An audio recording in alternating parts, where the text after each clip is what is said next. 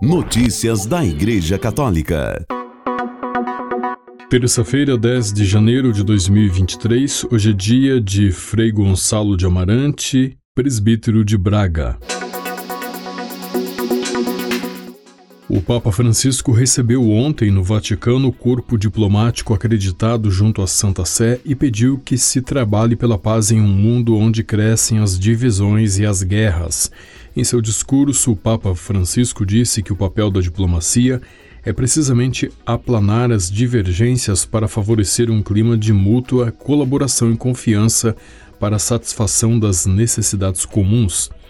A partir da encíclica Pacem Terris de São João 23, o Papa Francisco comentou que naquele momento estava viva a ameaça de uma guerra nuclear provocada em outubro de 1962 pela chamada crise dos mísseis de Cuba. Infelizmente, a ameaça nuclear se repete ainda hoje, lançando medo e angústia no mundo, disse Francisco.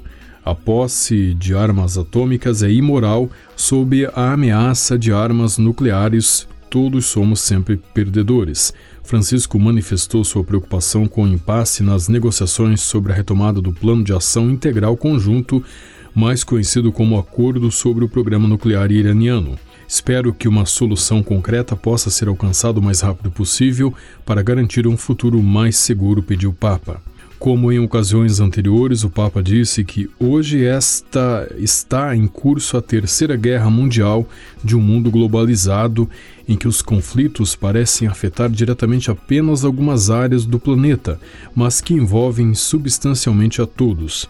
Ele citou a guerra na Ucrânia, que atinge os mais frágeis, crianças, idosos, deficientes e fere indelevelmente as famílias. Hoje renovo meu apelo pelo fim imediato deste conflito sem sentido, cujos efeitos afetam regiões inteiras, inclusive toda a Europa, disse o Papa Francisco. Notícias da Igreja Católica. Pelo batismo somos libertos do pecado e regenerados como filhos de Deus. Tornamo-nos membros de Cristo e somos incorporados na Igreja e tomados participantes na sua missão, diz o Catecismo da Igreja Católica, número 1213. Confira cinco coisas que talvez não saiba sobre este sacramento, porta para os outros sacramentos. O batismo iniciou-se com os apóstolos. Segundo, tem vários nomes. Este sacramento também é chamado banho de, da regeneração e da renovação no Espírito Santo, assim como iluminação, porque o batizado se converte em filhos da luz. Terceiro, renova-se a cada ano.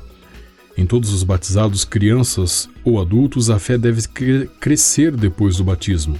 É por isso que a Igreja celebra todos os anos, na Vigília Pascal, a renovação das promessas do batismo. Quarto, um não batizado pode batizar. Em caso de real necessidade, qualquer pessoa, mesmo não batizada, pode batizar se tiver a intenção requerida e utiliza a fórmula batismal trinitária. E quinto, o batismo é selo único e permanente.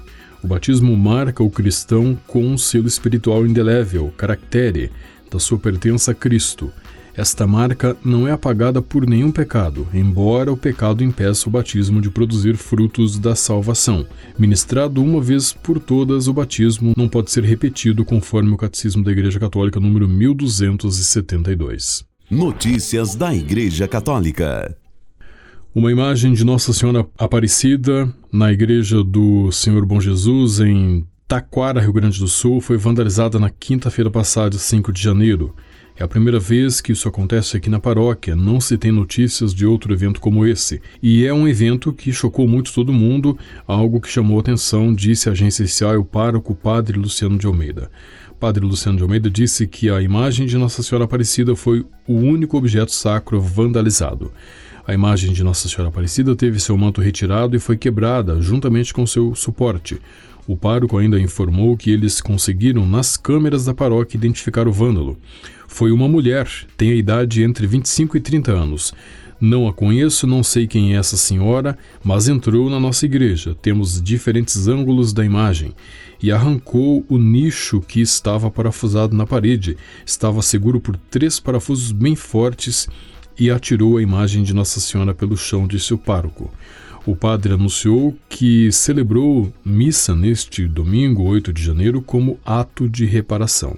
Notícias da Igreja Católica. A Conferência Nacional dos Bispos do Brasil, a CNBB, perplexa com as graves e violentas ocorrências em Brasília, manifestou-se neste domingo, 8 de janeiro, pelo seu canal no Twitter, sobre os atos antidemocráticos e de vândalos que invadiram e destruíram os prédios públicos que simbolicamente representam o Estado brasileiro, as sedes do Congresso Nacional, do Supremo Tribunal Federal e o Palácio do Planalto. A presidência da CNBB pede serenidade, paz e o imediato cessar dos ataques criminosos ao Estado Democrático de Direito. Estes ataques devem ser imediatamente contidos e seus organizadores e participantes responsabilizados com os rigores da lei.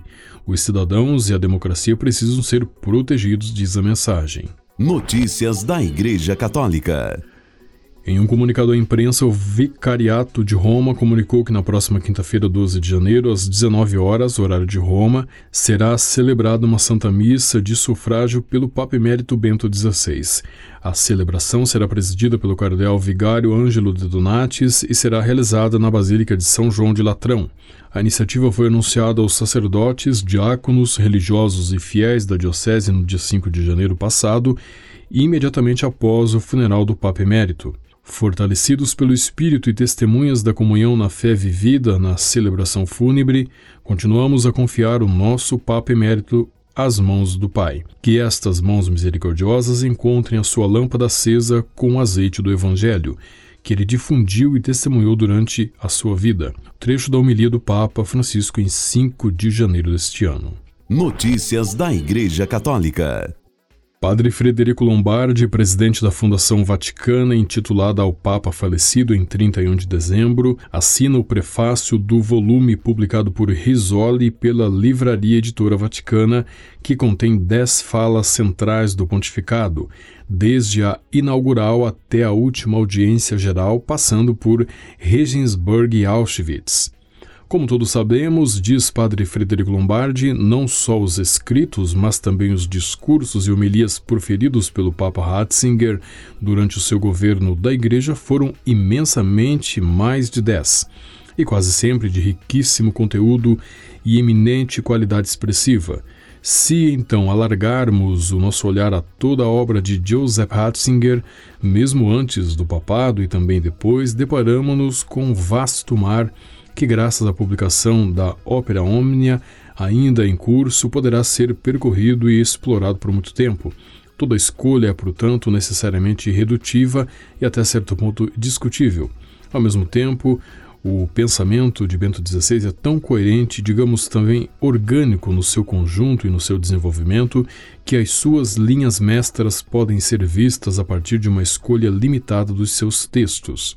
Nesta coleção, nos limitamos estritamente ao tempo do pontificado. É o Papa Bento XVI quem fala. Para que seja facilmente legível, foi apresentada em tamanho reduzido, daí a escolha de dez textos, necessariamente arbitrária, mas de número simbolicamente completo. Com a colaboração das agências ACI e Vatican Media, você ouviu o Boletim de Notícias Católicas que volta amanhã. Notícias da Igreja Católica.